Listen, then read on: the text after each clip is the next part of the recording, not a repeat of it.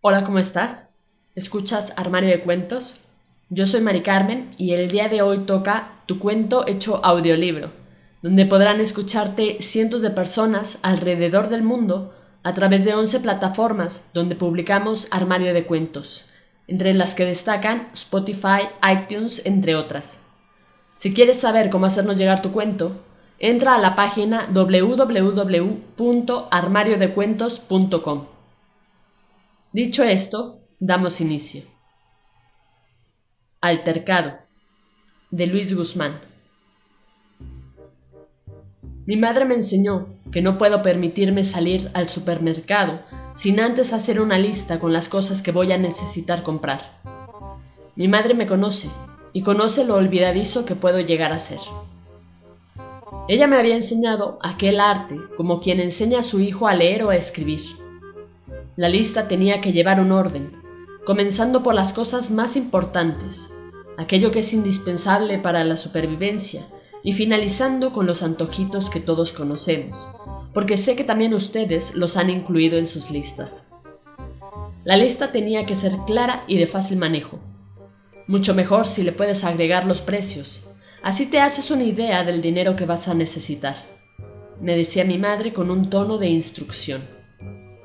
Hice muchas listas a su lado y aprendí bien. Aquel día no fue la excepción. Me encontraba en mi escritorio puntuando los últimos artículos de aquella lista del supermercado que se extendía a lo largo de una hoja de color blanco tamaño carta, manchada en partes por extrañas figuras de color marrón, producto del café que me encontraba bebiendo, y que se había logrado filtrar de entre mis labios hasta impactar con la pulcritud de la hoja que más que estropearla, parecía darle ciertos toques decorativos.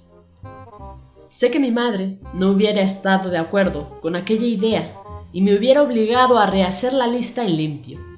Pero ¿qué más da?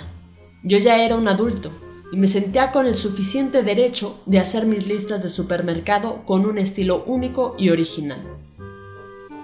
Una vez finalizada la tarea, me puse de pie Revisé mis bolsillos para cerciorarme de llevar conmigo las llaves de la casa, el celular y la cartera con el dinero suficiente para las compras.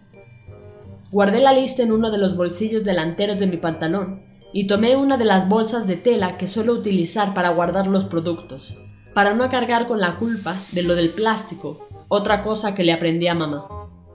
Salí de mi casa pasada las seis de la tarde el supermercado quedaba a no más de siete cuadras de donde yo vivía, alrededor de unos 25 minutos, caminando con un paso tranquilo y relajado.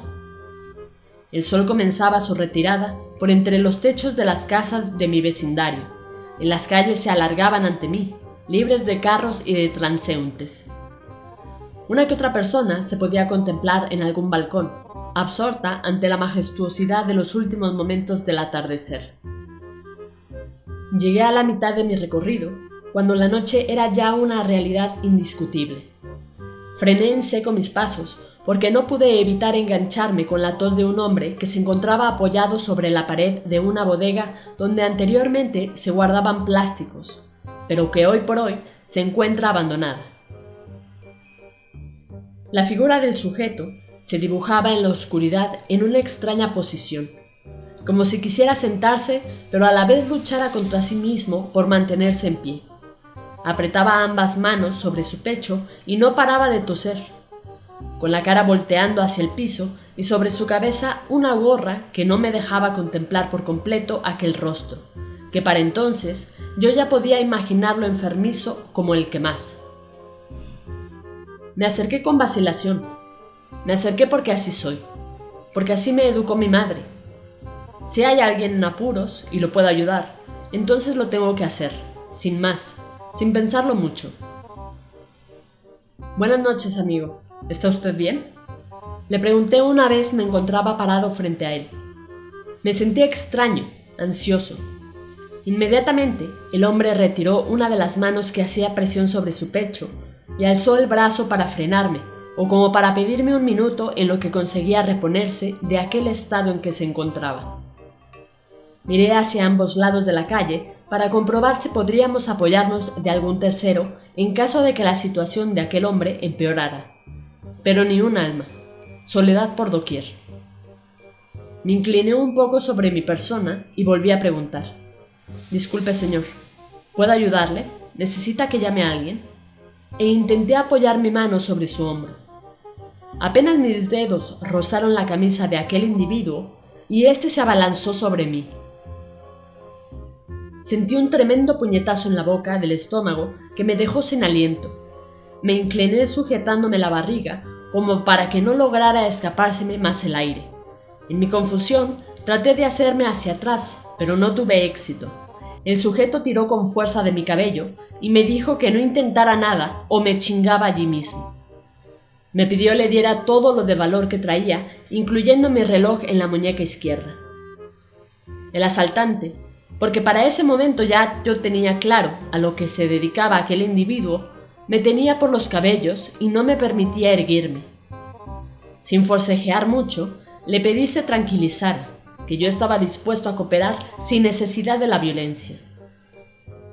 El sujeto pareció entrar en razón, si es que cabía una pizca de razón en todo aquello, y me soltó de los cabellos, no sin antes advertirme que cualquier tontería podía empezar a considerarme hombre muerto. Levanté mi rostro y logré darme cuenta de que me tenía amenazado con alguna especie de objeto que asemejaba un cuchillo. Comencé por quitarme el reloj que me había solicitado momentos atrás, pero mientras lo hacía, me invadió una especie de rabia, de impotencia, de coraje bien fundamentado. Lo miré a los ojos y en un segundo, que en ese momento me pareció eterno, le lancé un intento de golpe hacia el rostro que logró esquivar sin el más mínimo esfuerzo. Siempre he sido pésimo para las peleas. Ahora recuerdo que mi madre, cuando estaba yo en la primaria, tenía que ir en mi auxilio cuando algún niño se estaba propasando conmigo. No lograba entender por qué me estaba permitiendo estos actos de valentía. Hoy que soy un adulto mucho más lento. Hoy que soy un hombre que incluso evita cualquier discusión por más mínima que sea.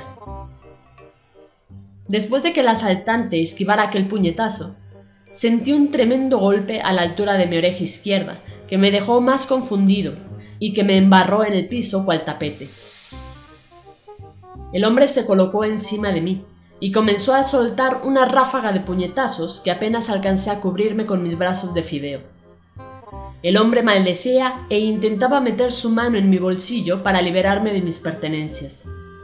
Yo inútilmente seguía forcejeando con él.